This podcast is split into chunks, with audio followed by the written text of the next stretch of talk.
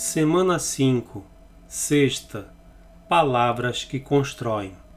Muitas vezes tentamos consertar nossas próprias vidas diante de Deus. Pensamos que é melhor para Ele nos assistir em vez de nos ajudar. Queremos mostrar a Deus que somos capazes por conta própria. Temos a imagem errada de quem é Deus.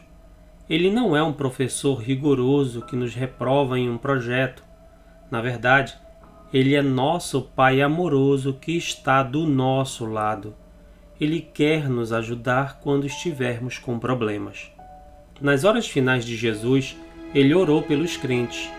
Ele orou por nossa unidade e orou por nossa proteção.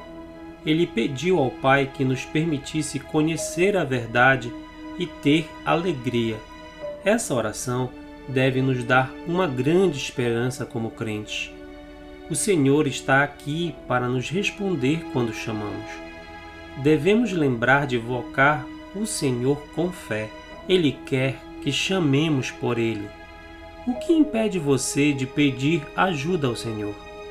Deus Pai, obrigado por me amar tanto a ponto de estar disposto a me ajudar.